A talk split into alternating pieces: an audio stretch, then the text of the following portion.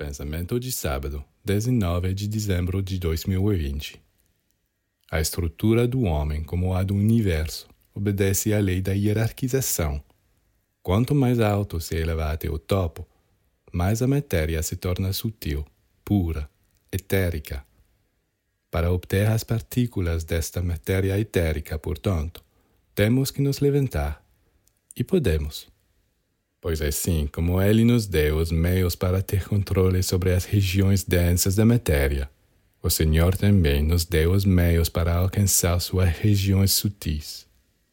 A oração é um desses meios. Por meio da oração, podemos alcançar um mundo de pura luz, onde o Senhor colocou os maiores tesouros. De todos estes tesouros podemos tirar desde que tenhamos conseguido chegar lá em cima. Tudo está à nossa disposição e temos o direito de nos ajudar.